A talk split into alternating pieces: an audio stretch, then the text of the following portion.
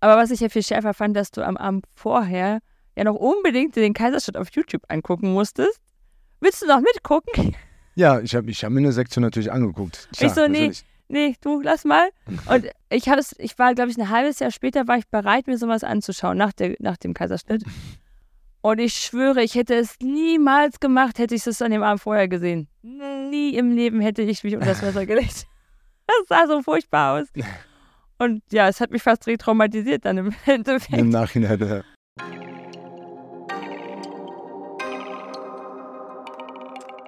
Hallo und herzlich willkommen bei Die Eltern-WG, das Experiment. Der Podcast für alle Eltern, die sich als Paar verloren haben und gleichzeitig ihre Werte und ihre Vision vom Familienleben beibehalten möchten. Team trotz Trennung. Kann das funktionieren? Welchen Herausforderungen werden wir begegnen? Welche haben wir bereits gemeistert? Wir verfolgen unsere Vision von Familie mit diesem Modell, solange wir von ihm überzeugt sind. An diesem Experiment möchten wir euch gerne teilhaben lassen. Wir sind Johannes und Carola Queller, Eltern von zwei wundervollen gemeinsamen Kindern und einem Bonuskind. Zehn Jahre haben wir uns als Paar begleitet, davon sieben Jahre verheiratet. Als Sportexperte und Coach verhilft Johannes den Menschen zu mehr Bewegung und einem gesünderen Leben. Ich unterstütze ihn dabei und befinde mich gleichzeitig in der Ausbildung zur Trainerin der gewaltfreien Kommunikation nach Marshall Rosenberg, meinem Herzensthema. In der heutigen Episode dreht sich alles rund um die Geburt unseres ersten gemeinsamen Kindes, dem Löwen. Von der Vorgeschichte, unseren Wünschen bis hin zur plötzlichen Hiobsbotschaft. Wir sprechen über unsere Erfahrungen mit medizinisch indiziertem Kaiserschnitt, wie wir die Umstände erlebt haben und welche Auswirkungen sie auf uns als Eltern hatten.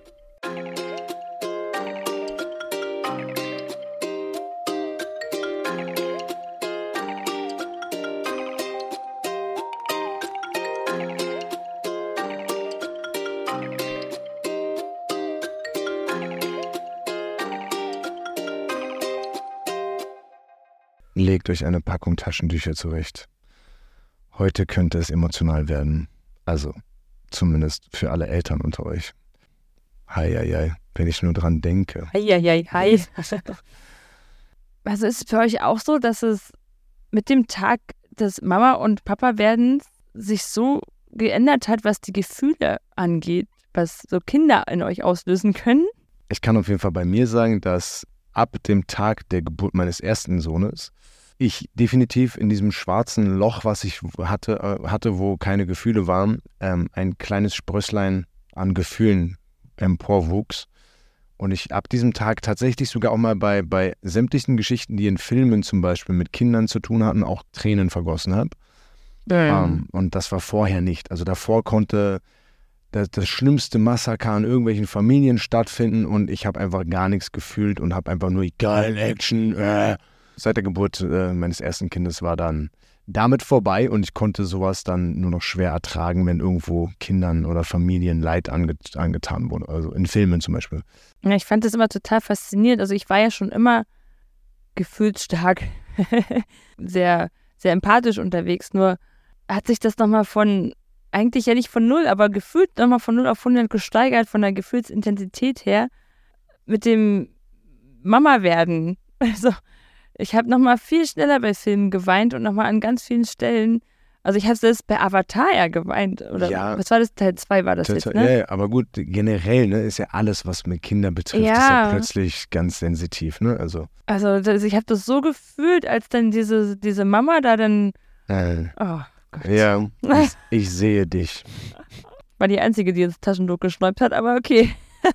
Also, wir sind ja in diesem modernen Weg und ich bin kein Fan von Triggerwarnungen. Caro möchte gerne eine Triggerwarnung aussprechen. Ja, weil natürlich schon, je nach persönlichen Erfahrungen bei diesem ganzen Geburtsthema, und da sind ja wirklich viele Erfahrungen vorhanden, da können ja doch schnell mal Sachen getriggert werden und negative Emotionen hochkommen. Ich finde aber, Trigger sind halt einfach ein wunderbarer Spiegel, um sich selbst zu reflektieren und zu, in sich selbst hineinzuschauen, woran man arbeiten darf.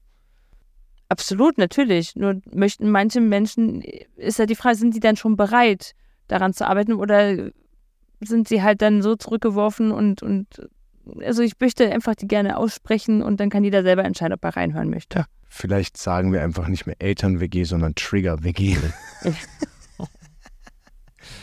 ah, okay. Also ich habe jetzt gerade über ein Thema gelacht, was natürlich recht unsensibel gerade von mir war, denn es gibt natürlich äh, definitiv Situationen, in denen manche Menschen durch Gesagtes einfach anfangen, an vergangene Situationen zu denken und entsprechend emotional reagieren. Und das ist vollkommen in Ordnung so.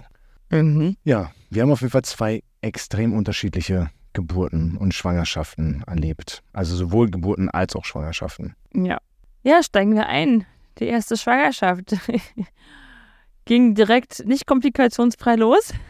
Nee, also zunächst einmal war, wurdest du ja erstmal laut Arzt hier in Deutschland in Ägypten medikamentös vergewaltigt. Ja. Weil du dort entsprechende Dosen von Antibiotika bekommen hast, die einfach in Europa verboten sind. Die hier nicht zugelassen sind. Aha. Genau. Und das dann wissend, als ich dann den positiven Test in der Hand hielt, war natürlich erstmal so, oh mein Gott, was ist denn jetzt da passiert? Ja. Da konnte mich dann aber zum Glück meine Mama in Form als Ärztin beruhigen und sagen, nee, in dem frühen Stadium ist alles oder nichts. Ja, also entweder es überlebt oder eben nicht. Wenn es das jetzt geschafft hat, dann, dann ist es halt, dann hat es halt das geschafft, dann hat dieses Antibiotikum keinen Einfluss gehabt. Ja. Gott sei Dank. Also, aber schon da hat er dann gezeigt, ich bin Löwe, ich komme, ich schaffe alles, was ich kann, äh, möchte. Ich möchte leben. genau. Und ich war ja dann wahnsinnig ähm, begeistert von der heutigen Diagnostik und von der Technik. Bei der elften Schwangerschaftswoche hatte dein Frauenarzt damals schon gesagt, ui, da ist etwas, das müssen wir beobachten. Ja, hat natürlich uns erstmal in Angst und Bange versetzt, weil wir natürlich jetzt nicht wussten. Genau, was meint er denn wie, damit? Wie schlimm ist es? Also es, es hätte auch sein können, also ich möchte nicht ins Detail gehen, um ihn halt zu schützen natürlich, aber es hätte natürlich sein können, dass es etwas ist, was ihn als nicht lebensfähig dann nachher outen könnte. Oder nicht lebensfähig ohne externe Hilfe. Ja, es kann aber auch sein, dass es halt in Anführungsstrichen nur etwas ist, was ihn zwar beeinträchtigt, aber was halt ihn nicht in der Lebensqualität in dem Sinne halt. Also nicht lebensbedrohlich nicht ist. Lebensbed was nicht Ja. lebensbedrohlich ist und ihn nicht in der Lebensqualität groß beeinträchtigt. Das heißt, diese Stunden zwischen der Äußerung des Arztes und wir machen mal einen Termin bei der Feindiagnostik und bis dieser Termin dann ran war, die waren natürlich erstmal schlimm. Du, du hängst plötzlich total in der Luft, hast äh, Angst und Bange, bist voller Sorge. Und zum Glück war dann erstmal eine Art Entwarnung bei der Feindiagnostik, da es nicht lebensbedrohlich sein würde. Das konnte er dann sehr gut sehen. Und es wurde uns sogar Hoffnung gemacht. Weil es sich meistens verwächst ne, mit dem Alter. Es wurde gesagt, dass es in den meisten Fällen sich verwächst. Bei uns aber nicht. Natürlich waren wir diejenigen, die sagten, nee. nee, bei uns wurde es sogar zunehmend schlimmer. Also wir wurden dann, wir waren dann äh, häufiger Gäste bei der Feindiagnostik. Mhm, wir haben viele Bilder von ihm. ja, wir konnten dann immer schön Kino gucken, wunderbar. Nur leider, Gleichzeitig war es aber zum Glück nicht lebensbedrohlich. genau, nur es war halt leider halt eben so, dass es halt immer mehr sich abzeichnete, dass da gehandelt werden muss, sobald er dann da ist. Was aber eine Beeinträchtigung in dem Sinne hergab, war, dass wir nicht mehr unsere Pläne bezüglich der Entbindung so umsetzen konnten, da wir unbedingt ein Krankenhaus mit Kinderklinik brauchten, damit man gegebenenfalls sofort reagieren kann, weil nicht klar war, ob man es muss. Das macht natürlich etwas mit einem. Mhm. Also wenn einem gesagt wird, es ist so wahrscheinlich, dass man dann zumindest mal die, die Wahrscheinlichkeit in Betracht ziehen sollte, in einer Kinderklinik, ähm, in einem Krankenhaus zu entbinden, wo eine Kinderklinik dran ist, um im Notfall reagieren zu können. Da hat man dann natürlich direkt Kopfkino. Absolut. Und natürlich macht es was im Sinne von Nervosität und nie wirklich ruhig die Schwangerschaft genießen können. Ne? Immer im Hinterkopf ist da dieses Damoklesschwert. Ne? Man weiß nicht, was auf einen zukommt. Ja, schon alleine so diese Vorstellung, okay, unsere Pläne wurden jetzt schon das erste Mal durchkreuzt, war natürlich nicht schön. Ja, trotzdem, es war noch nie die Rede von Kaiserschnitt. Ne? Das, das noch nicht. Ja, und dann machen wir eigentlich auch schon einen Sprung. ja, und dann waren wir auch schon rund um den Termin mit vielen Übungswehen dabei. Ja, wir dachten wirklich jederzeit, das, das Kind kommt jetzt. Es geht los. Ja, wirklich. Und wir hatten aber so einen, so einen typischen Geburtsvorbereitungskurs gemacht beim Löwen, wo ja auch dann so gesagt wird, fahrt bloß nicht zu früh los. Wenn du denkst, es kommt jetzt, dann kannst du warte erstmal noch. ganz entspannt noch zu Hause eine Badewanne nehmen, was essen gehen, die Sache ganz in die Tasche gemütlich packen. Aber viele sind ja schon so, so nervös, die haben ja schon Monate vorher alles gepackt und sind ja so bei der ersten Wehe. Nicht so schnell, nicht so schnell. Ja, was, einfach, was aber äh, gesagt wird, ne, dass es schwer ist einzuschätzen, was ist jetzt regelmäßig, was ist intensiv. Und wenn es halt dein erstes Kind ist, ja, dann weißt du eben nicht, ist das jetzt wirklich regelmäßig, ist das jetzt intensiv genug? Es kommt dir ja erstmal alles irgendwie intensiv vor. Und dementsprechend, als wir dann dachten, okay, jetzt ist es bestimmt regelmäßig, jetzt ist es bestimmt auch intensiv genug. Ja, wir haben mit der Zeit gestoppt und alles. dann sind wir halt losgefahren. Ja, ja. Und dann sind wir halt im Krankenhaus angekommen und dann natürlich typisch erstmal CTG gemacht. Und da nebenan direkt schon die schreienden Frauen gehört und ich dachte, oh mein Gott. Was kommt da auf dich zu? Was mache ich hier? Kann ich nochmal zurück? ja, das ist die Nervosität, Nervosität natürlich direkt erstmal nochmal angestiegen. Ja, dann, oh Wunder, das CTG zeigte unregelmäßige Wehen. Schade. Aber immerhin, der Muttermund war dann schon so ungefähr zwei Zentimeter eröffnet. Da dachte ich ja schon immerhin, da ist ja schon mal was passiert. Wurde eröffnet, ja. Geöffnet oder eröffnet? Er war dann schon. Er, er war dann schon eröffnet. so, das, das Buffet wurde eröffnet. Komm raus, mein Jung. ja. Ähm, und was dann passierte, war. Dein Trauma. War nicht so schön, ja. Es war dann noch ein Ultraschall gemacht worden. Und dann kam auch schon direkt die Schreckensnachricht, weil dann gesagt wurde, oh. Es gibt eine sehr hohe Wahrscheinlichkeit, dass das Kind stecken bleiben könnte. Äh. Dann wurden wir erstmal über die Gefahr aufgeklärt, wo man, wo ich mich gefragt habe, ja, okay. Also das ist halt Pflicht. Ja, ja, klar, ja? aber da, da wurde, da, da war halt so, war für mich dann auch schon so oh, krass, weil die ja wirklich sehr deutliche, drastische Worte gewählt hatten, wo ich mich gefragt habe, kann man das nicht so ein bisschen durch die Blume verpacken? Gerade bei so einer hochemotionalen Situation mit, mhm. mit kurz vor Geburt, irgendwie, da ist ja, das ja eh so, man möchte einfach nur noch dieses Kind auf die Welt bringen und dann wird einem gesagt, yo, die Wahrscheinlichkeit, dass das Kind dort stirbt und du gleich mit, ist recht hoch. Danke. Das möchte man nicht hören. Ja, ja, ne, absolut. Also klar, die haben jetzt aber das auch gesagt, sie müssen jetzt darüber aufklären, aber egal, was sie gesagt hätten, also die Dämme bei mir wären jetzt so oder so gebrochen, ja, ja, ja. sind sie dann ja auch. weil sie halt sagen muss, ne, also das ist halt der Worst Case. In dem Moment hast du halt keine Zeit. Das Kind ist in dem Moment nicht versorgt, wenn es dann eben stecken bleibt. Und da müssen sie halt handeln. Und das Handeln hat halt zwei Möglichkeiten. Entweder die Mama oder das Kind. Entweder sie zerren so an dem Kind, dass dann halt irgendwas am Nacken so unwiderruflich kaputt gehen kann, dass es eben kaputt ist. Oder sie müssen halt bei mir irgendwas so kaputt machen, dass es halt schnellstmöglich da rauskommt. Und beides klang halt echt richtig fies. Ja, das wurde eben nicht nur einem, nicht nur von, von der Fachärztin dort gesagt, das wurde dir dann auch nochmal von der Oberärztin gesagt und dann hatten wir noch einen Termin. Naja, zunächst, ja, wir wollten halt erstmal noch unbedingt an, also sie sagte das, aber für uns war das noch nicht so greifbar, dass es jetzt mhm. wirklich keinen anderen Weg gibt. Wir wollten an unserem Plan festhalten, dass wir vaginal entbinden möchten. Oder ich. Ja. wir. Dann hatten wir, glaube ich, am nächsten Tag, weil das hatte sich dann auch wieder beruhigt, es war dann Nacht und alles, da hatten wir dann nochmal einen Ultraschall, da wurde das dann nochmal bestätigt. Und dann sind wir nachher nochmal bei der Oberärztin gewesen und die hat dann die Hände über den Kopf zusammengeschlagen. Ja. Die hat dann gesagt, so wie, Sie möchten nee, noch vaginal entbinden? Die, die Oberärztin war noch bei, die Chefärztin war dann das. Das war dann die Chefärztin, die dann, die dann wirklich komplett gesagt hat, äh, überall. Naja, ja auch immer, irgendeine so, Ärztin hatte die, das. Die meinte dann halt so, also sinngemäß meinte sie wirklich so, das ist nicht ihr Ernst, dass sie wirklich darüber nachdenken, das nicht per Kaiserschnitt zu machen. Ja, also sie war dann schon ganz vehement und ganz anders unterwegs ja. als die anderen beiden.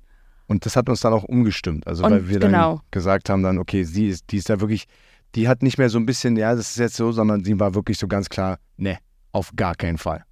Also sie hat natürlich uns auch die Möglichkeit gelassen, aber sie hat halt ganz strikt davon abgeraten. Ja, ja. Wir haben uns dann noch kurz Bedenkzeit gegeben, aber es war eigentlich natürlich klar, wir konnten dieses Risiko dann gar nicht eingehen, weil wer möchte denn nachher irgendwie sein Kind auf dem Gewissen haben? Ja. Das, das konnten wir natürlich nicht. Ja, das war natürlich dann so die schwerste Entscheidung. Wir haben uns dann halt für den Kaiserschnitt entschieden. Und es war einfach so krass, dass ich eigentlich neun Monate mir immer gesagt habe, okay, ich kann nicht entscheiden, wann das Kind kommt ich habe es nicht in der Hand. Ich gebe mich die, dieser, also ich gebe diese Kontrolle ab und gebe mich diesem Schicksal hin, was für mich einfach echt ein Prozess war. Mhm.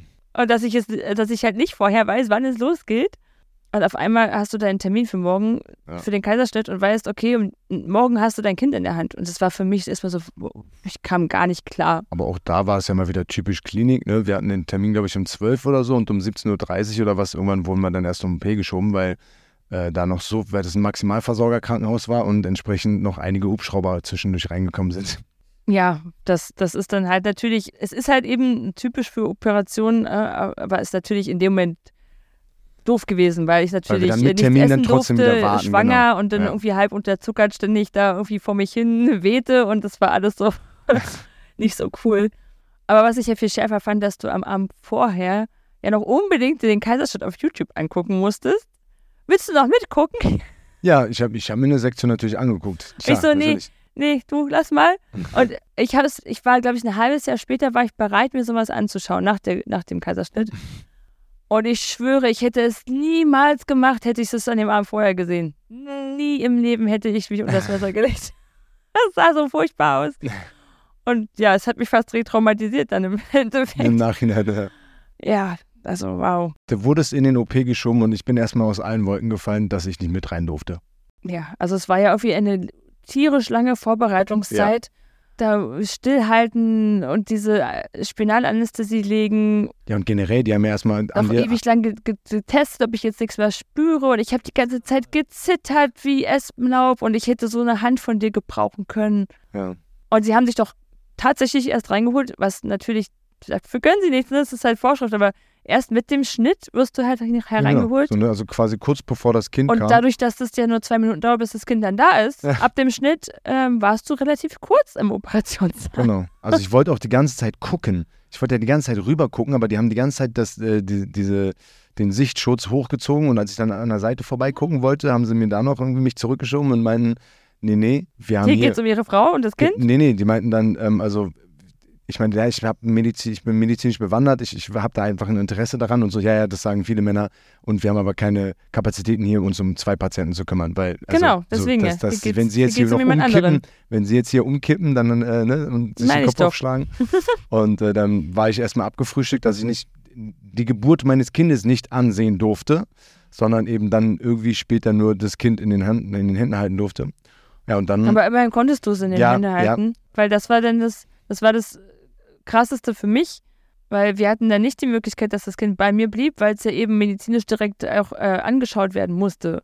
Und dementsprechend hatte ich jetzt nur die Möglichkeit, behalte ich dich bei mir oder bist du eben beim kleinen Löwen? Und dann habe ich natürlich gesagt, du bist jetzt beim Löwen, damit der nicht alleine ist. Und dann Dann warst du war, aber war ich allein. wieder alleine. Und dann ist das ja wirklich, also wie gesagt, zwei Minuten, bis das Kind da ist vom Schnitt und dann aber eine halbe Stunde wieder zunähen. Naja, klar, sind ja, weiß nicht, Also weiß ich glaube, wie viele Schichten. Ne? ich Du musst glaub, ja sieben Schichten, hat Sieben glaube ich, irgendwer mal gesagt. Faszien und hast du nicht gesehen. Und während diesem ganzen Zunähen, ich glaube, ich habe immer noch weiter gezittert. Und die Schwestern schwärmten alle, wie süß der Papa mit dem süßen Baby kuscheln. Und so, ich dachte, du sagst jetzt, wie süß der Papa ist. Wünsche dir das. Wie süß der Papa mit dem Baby. Oh, das war aber auch niedlich mit dem.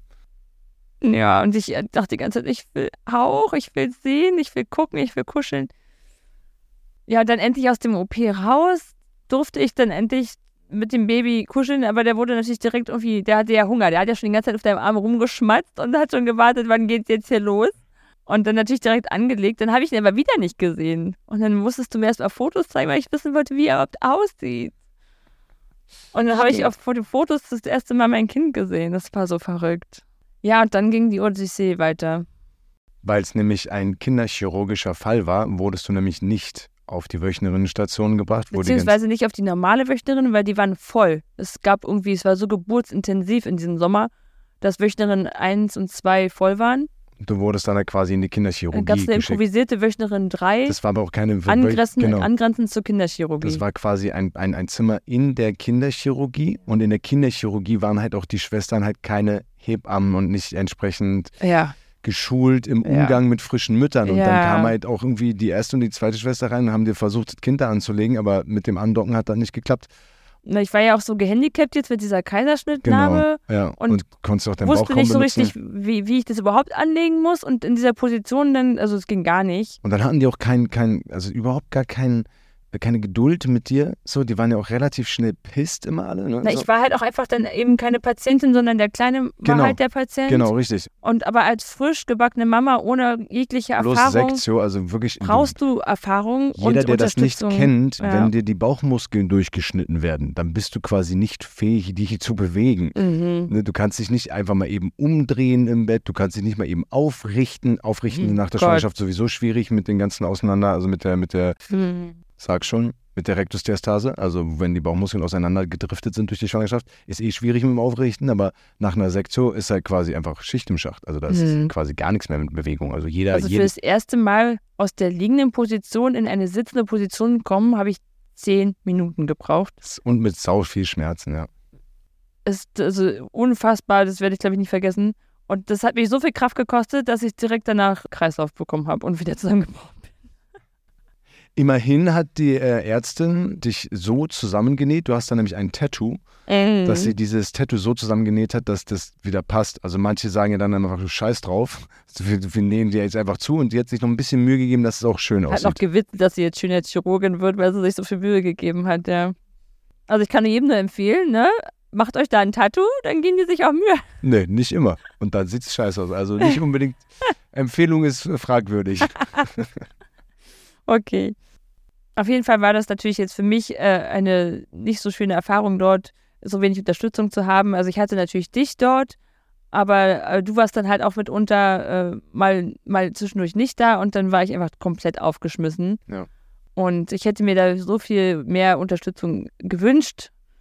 Und ja, im Nachhinein habe ich dann auch von anderen natürlich im Austausch erfahren, dass man auf einer normalen wöchentlichen Station ja auch viel mehr Unterstützung eben bekommt. Und das war natürlich rückblickend total schade. Hinzu kam halt auch noch, dass äh, die den Kleinen natürlich auch rund um die Uhr ständig musste der zu irgendwelchen Untersuchungen mitkommen. Der wurde so geärgert.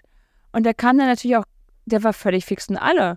Der kam gar nicht zur Ruhe. Das war halt auch das Schlimme, ne, dass die sich ja dann auch wegen diesem chirurgischen Fall einfach, Mhm. also haben die ihm ja auch einfach quasi nicht so dieses typische, ach komm, wir gucken mal, ne, wenn der jetzt mal ein bisschen geschlafen und getrunken hat, sondern wir machen das jetzt. Ja. So, ja. dann wollte er gerade Ja. trinken, zack, nee, du, jetzt kommt die Untersuchung. Und dann war er so fertig, dass er danach nicht trinken konnte, sondern erstmal genau, wieder weil, weil schlafen es zu musste. groggy war. Da fällt mir auf, krass, das ist jetzt nämlich auch so. Wenn er zu müde ist, kann er nicht richtig essen, dann wird er, kann, kann er aber nicht richtig schlafen, weil er zu müde ist. Halleluja, das ist auch sein Geburtstrauma. Damn, jetzt wird mir alles klar.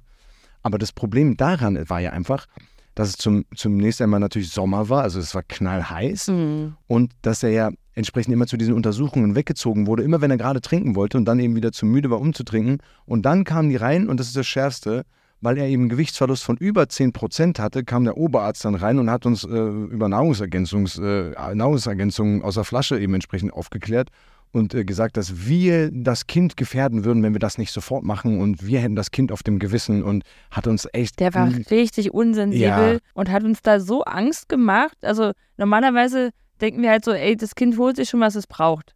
Ähm, dann ist es ja aber so, dass wenn so ein Mensch in weißen Kittel vor dir steht, du natürlich schon das anders wahrnimmst, aber der hat dann auch so einen Druck gemacht, dass wir halt wirklich dachten, Ja, oh, schottendicht. oha. Nee, So. ja, nee, aber das war ja für uns einfach auch so, boah. Also der, hat- der, hat, der war einfach unsympathisch. Ja, ja, das auf Der jeden war Fall. todesunsympathisch, null, null wir haben dann halt- empathisch. Wir haben dann halt gesagt, okay, dann, dann geben sie halt her. Wir waren aber eigentlich auch der Meinung, eigentlich Brauchen wir brauchen wir das nicht. Und der Löwe Und hat es Oh ihm dann auch Dank, gezeigt. der Löwe hat dann halt gesagt, ey, Ich kann trinken. äh, geh mal weg mit deiner Nahrungsergänzung. Die wollte er dann überhaupt nicht haben. Also hat er wirklich überhaupt nichts von gewollt. Und am nächsten Tag äh, hat er dann aber auch getrunken wie ein Weltmeister. Also und dann war so viel angeregt, dass der schönste also- Tag eines jeden Mannes passiert. Die Bubis waren doppelt ich so habe mich groß. so erschrocken. Die Ne? waren doppelt so Ich habe mich groß. irgendwie so über ihn gebeugt und auf einmal äh, dachte so, huh, was ist denn das jetzt? Und so solche Monster-Bubis. Und ja, äh, dann hatte ich nachher so viel, dass ich, äh, dass es nachher noch sogar ähm, fast in der Brustentzündung endete. Was halt das Schlimme war, weil du ja quasi als äh, Nicht-Patient, weil du wurdest ja da als, als quasi nicht, du wurdest ja als Begleitperson des Patienten, des Kindes. Nee, nee, ich, ich war dann gerade frisch entlassen. Ich war schon erst, am Anfang war ich nee, ja noch genau, Patientin, aber du wurdest dann ja war dann, ich, genau, du wurdest ja entlassen, was eigentlich noch nicht der dann Fall wurde ich entlassen, weil dann er nur noch Patient war. Genau. Dann, Dann kam aber diese, diese nahe Brustentzündung, was auch hätte verhindert werden können, hätte mich dort jemand besser aufgeklärt, ne? Wie ich das dann, wie ich da halt Ding, ja. handhaben kann. Da gibt es ja verschiedene. Kniffe und Tricks. Genau. Und dann wurde mir noch echt gesagt, ich müsste jetzt dann runtergehen zur Rettungsstelle um dann halt dort mich vorzustellen. Und ich dachte, ich kann doch jetzt hier nicht mit meinem Kind da mich fünf Stunden in die Rettungsstelle sitzen. Also, ja, und dann hat zum Glück die eine Schwester halt, weil die halt einfach Mama war, mich halt irgendwie beraten, unterstützt und dann haben wir das halt gut hinbekommen, dass ich dann nicht in die Rettungsstelle musste. Mit schön mit, mit. Kohl. Kohlblättern, mit Kohlblättern Kohlblättern und Retterspitz und was nicht alles. und was so ausstreichen und genau. genau. Also das hat dann echt gut geklappt, aber ja. aber holla die Waldfee, das waren Bubis. Träumst du heute noch von? Nö. Nö. Ich bin, ich bin der Arschtyp, ich bin nicht so der Bubi-Typ. War natürlich schön groß, klar. Ja, war natürlich. schön, war ja, trotzdem ja, schön. ja, natürlich waren die schön groß, klar, aber die waren halt einfach schön groß. Ich, ich bin ja eher der Arschtyp. Ich kann, ich kann mit Brüsten nicht so viel anfangen. Ich stehe mir auf Ärsche. Mhm. Also in Form von wirklich Arsch und nicht von Arsch in der Persönlichkeit. Arsch, Arsch. Nicht wir, stre wir streifen schon wieder ab. Also wir streifen ab, genau. Ich streife gleich was anderes ab. Ja. Okay. Ja, nee, Jetzt haben alle Kopfkino. ähm, um zurück zum Thema zu kommen. Der wurde, der Kleine wurde dann halt ähm, innerhalb des ersten Lebensjahres zweimal Vollnarkose operiert, hat da entsprechend auch nochmal so seine Dinger weg, ohne jetzt zu nah ins Detail gehen zu wollen. Äh, Ähm, und auch dort war natürlich auch wieder, es wurde, das haben wir, glaube ich, auch schon in der einen Folge, glaube ich, anges angesprochen oder so angestriffen, dass da ja dann auch die eine Schwester, ne, wo er dann wach geworden ist nach der OP und ähm, gar nicht klar kam und sie ihn dann einfach nochmal mit Ketamin weggebombt hat, damit er nochmal schläft, aber er wollte nicht weggebombt werden nee, er wollte dann, einfach nur zu Mama. und ist dann in seinem Ketaminrausch zu dir. Er wollte immer noch zu Das, Mama. das war so krass, dass der halt, der war ja, der ist auf allen Vieren zu dir gerobbt, so torkelnder Weise, weil voll Ja. mit Ketamin Ja. weggeknallt. ja. Und, und- war dann noch verwirrter als vorher, aber er wusste, ich, will ja, Mama. Ich will zu Mama, ja genau. Das war crazy. Also das ist wirklich also so einen Willen denn zu haben und umgekehrt halt, das halt vorher als Ärztin so nicht zu sehen, das, war- das war schon traurig, ja. Aber ja, das äh, zielte halt alles äh, oder das passte halt alles so ins Bild von unserem ersten Lebensjahr mit dem Baby, mit dem Babylöwen. Es war halt einfach von Sorge geprägt, es lief vieles nicht so, wie wir uns das als frisch gebackene Eltern gewünscht hätten. Ja. Wir konnten es kaum genießen. Es war auch von einem unbeschreiblich hohen Schlafmangel getrübt. Also wirklich einfach nochmal eine Schippe, fünf Schippen, zehn Schippen drauf zu einem normalen Schlafmangel, den man mit Säuglingen einfach hat, der normal ist. ja. Aber einfach dadurch, dass er so schlecht dann schlafen konnte und so viel krank war und so viel mitmachen musste, also es, es war einfach kaum Schlaf. Es war nicht mal an Schlaf zu denken. ja. Es war leider Und nicht so- so, schön, ja. wie man sich das so als frisch gebackenen Elternteil wünscht. Ne? So mit sorgenfrei und einfach schön. Also es gibt natürlich auch immer, es gibt furchtbare Schicksale und ich meine, da haben wir natürlich jetzt nicht das furchtbarste Schicksal. äh, Absolut. ne? Aber man darf trotzdem, das ist Man ja darf dieses, es trotzdem diese, sagen. Natürlich, und das, das ja. ist ja, das grenzt ja dann wieder an Whataboutism. Ne? So, Ja. Sei doch froh, dass du überhaupt ein Kind hast so, Ja. oder dass das jetzt kein Down-Syndrom hat oder was auch immer. Also natürlich geht alles immer irgendwie schlimmer und gleichzeitig darf man trotzdem eine in Anführungsstrichen nicht schöne Situation auch als schrecklich erleben und sie man auch so darf darüber betiteln. traurig sein Genau, und, und, sie auch genau. so bezeichnen. Genau, ja. Und vieles davon habe ich allerdings so, glaube ich, zusammengewürfelt und als Kaiserschnitttrauma so ein bisschen abgespeichert. Ähm, wobei natürlich äh, das eigentlich zwei verschiedene Sachen waren. Das eine war eben die Geburt, die anders ablief, als ich es mir gewünscht hätte. Und das andere war natürlich das, was dann sich daran anschloss. Mit den ganzen Umständen dort im Krankenhaus, mit den Operationen, mit den ganzen Krankheitsgeschichten. Das war natürlich ein zweites Ding, aber das ging so ineinander über, dass ich das als eins abgespeichert hatte. Und für mich stand auf jeden Fall fest, Nie, nie wieder Kaiserschnitt. Ja, und im Austausch mit einer Freundin äh, fiel dann auch das erste Mal das Wort Hypnobirthing. Die hatte mir dann das äh, erzählt, dass sie das bei der nächsten Schwangerschaft auf jeden Fall machen würde. Spannend.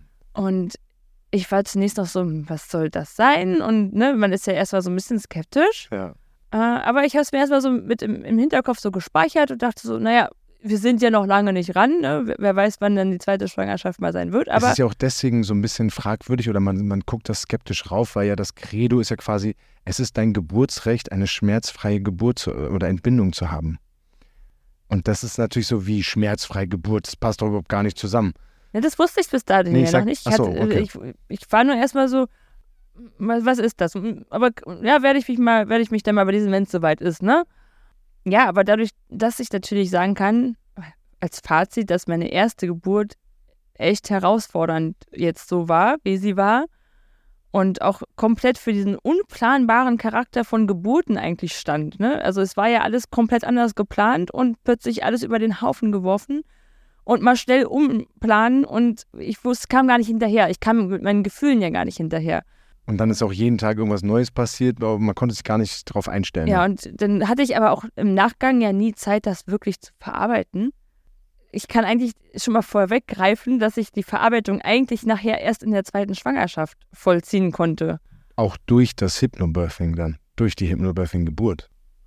Zum einen durch das Hypnobirthing, naja, nee, die Verarbeitung ja, aber ich meinte, überhaupt Frieden schließen oder überhaupt verarbeiten, das, das habe ich dann auch im, im, Zusammenhang mit meiner tollen Hebamme dann nachher der, gemacht. Aber erstmal stand so dieses ganze schwere Thema noch eine ganze Weile im Raum. Und erst in der zweiten Schwangerschaft konnte ich dann einiges anders machen, aufarbeiten und final dann irgendwann auch ja, Frieden schließen.